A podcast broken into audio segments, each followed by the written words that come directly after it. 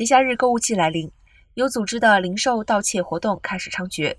加州州长加文纽森表示，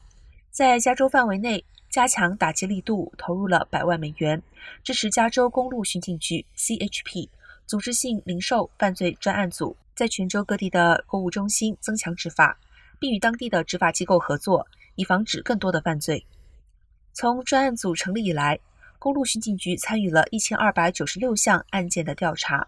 逮捕了六百四十五名嫌疑人，并且追回了价值约两千六百万美元的被盗零售商品，共计二十七万一千六百九十七件。